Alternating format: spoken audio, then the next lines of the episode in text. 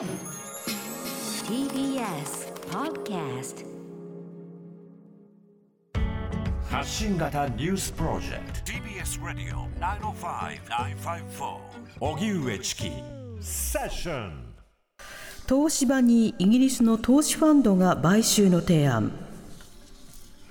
大手電機メーカーの東芝がイギリスの投資ファンド CVC キャピタルパートナーズから2兆円を超える額で買収の提案を受けていることが分かりました。東芝は2017年2期連続の債務超過に陥った際およそ6000億円の増資を受け上場廃止の危機を免れましたがその際受け入れた大株主の投資ファンドと株主総会の運営などをめぐって対立が続いていました。そんな中、東芝の車谷社長が日本法人の会長を務めていた CVC キャピタルパートナーズによって有効的 TOB を実施することで株式を非公開化し、経営判断を早める狙いがあるとみられています。しかし原子力事業を持つ東芝への外資の出資に関しては改正外為法の規定により財務省の事前審査が必要になることから今後の展開は不透明です大阪で新型コロナ800人台医療非常事態宣言大阪府では今日、昨日に引き続き過去最多となる800人台後半の感染が確認される見込みであることが分かりました。府内では変異ウイルスによる感染が拡大していて重症病床の使用率は66.5%と逼迫。大阪府は午後に対策本部会議を開き独自基準大阪モデルの赤信号を点灯させ医療非常事態宣言発出を決めました。また吉村知事は記者会見で府民に不要不急の外出自粛を要請するのに伴い大阪府全域で公道を走る聖火リレーを中止すると表明しました。変異ウイルス感染をめぐっては和歌山県が今日退院に関する独自の運用基準を設けたと発表。国の基準では退院前の PCR 検査で2度陰性を確認しなければ退院できないのに対し県では発症から15日経過し症状が軽くなる。警戒後72時間が経っていれば退院して自宅療養に切り替えます。ただ変異ウイルスに関する知見が依然乏しいとして自宅療養後も保健所などで PCR 検査を受けてもらい2度陰性を確認するまで自宅療養を解除しないということです。一方、東京都は今日、新型コロナウイルスの新規感染が555人確認されたと発表しました。そのような中、アメリカ西部カリフォルニア州のニューサム知事は6日、州内で2000万回以上のワクチンが接種されたと述べ、今後も十分にワクチンが供給され、入院患者の数が低い水準にとどまれば、来月15日に経済を全面的に再開させるとの方針を明らかにしました。ただ、屋内の大規模イベントは5000人以上が参加する場合、全員にワクチン接種か検査の陰性証明のどちらかの提示を求めるということです。大統領選挙の前哨戦韓国ソウルとプサンで市長選挙の投票始まる。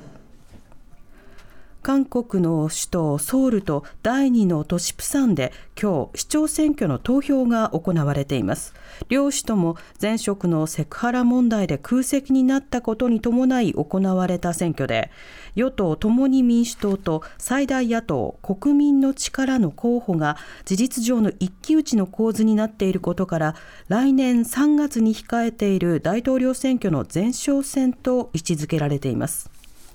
住宅価格の高騰や公共機関職員らによる土地の不正購入問題などでムン・ジェイン大統領の支持率は就任後最低の32%まで落ち込んでいることもあり事前の世論調査では与党共に民主党がソウル、プサン両市で劣勢とされていて共に落とすことになれば残り任期が1年となったムン大統領の求心力低下は避けられないとみられます。投票はこの後夜8時に締め切られ即日開票されます。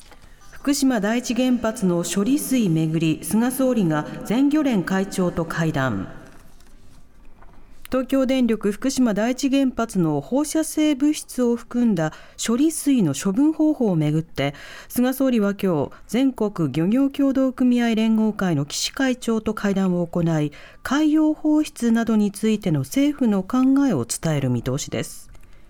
福島第一原発の処理水をめぐっては菅総理は去年9月に現地を視察した際今後できるだけ早く政府として責任を持って処分方針を決めたいなどと速やかに政府対応を決める考えを示し調整を進めてきました。政府内では処理水の貯蔵タンクが2022年までに満杯となる見通しであることから処理水の海洋放出を検討していますが全漁連では多くの漁業関係者が風評被害を心配しているとして反対の姿勢を示しています。アメリカ国務省のプライス報道官が北京オリンピックのボイコットの可能性を示唆。アメリカ国務省のプライス報道官は6日中国政府による新疆ウイグル自治区などでの人権侵害を理由に2022年の冬の北京オリンピックを共同でボイコットする可能性について同盟国と検討していく考えを明らかにしました。ただアメリカ国務省は TBS などの取材に対しオリンピックに関する我々の立場は変わっていない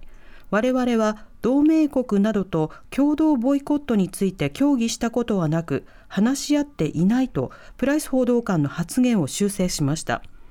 プライス報道官の発言は記者会見でボイコットの可能性を問われて答えたものでアメリカ政府としてボイコットは決定していないと説明していました学術会議任命拒否の5人連携会員として当面活動へ日本学術会議の会員候補として推薦された6人が菅総理から任命を拒否された問題で東京大学の宇野茂樹教授ら5人が総理の任命が必要のない連携会員や特任連携会員として当面活動していくことが分かりました。ただ東京大学の加藤陽子教授については特任連携会員にする手続きは進んでいないということです毎日新聞の今日付の長官によりますと加藤教授はいかなる理由があっても覆そうとしない態度に対しその事実と経緯を歴史に刻むために実を取ることはできず名を取りたいと思った次第ですとコメントしています。日本学術会議側はこれまで6人の任命と詳しい拒否理由の説明を繰り返し求めてきましたが政権側は応じておらず学術会議側では引き続き6人を会員に任命するよう強く求めていく方針です。ヤマト運輸が2020年度の宅配個数で過去最多を記録。ヤマト運輸が2020年度に取り扱った宅配便の数はおよそ21億個となり1976年のサービス開始以来過去最多を記録しました。ヤマト運輸によりますと去年4月から今年3月までの荷物の取扱量は前の年度よりも16.5%増えて20億9699万個余りとなりました。新型コロナウイルスの感染拡大による外出自粛の影響でネット通販の利用が増えたことなどが大きな要因でまたメルカリなどのフリーマーケットアプリの利用者も増えたことなどから小さい荷物を配達するサービスネコポスが前年度と比べ70%増えるなど特に好調だったということです。TBS 荻上チキン five four.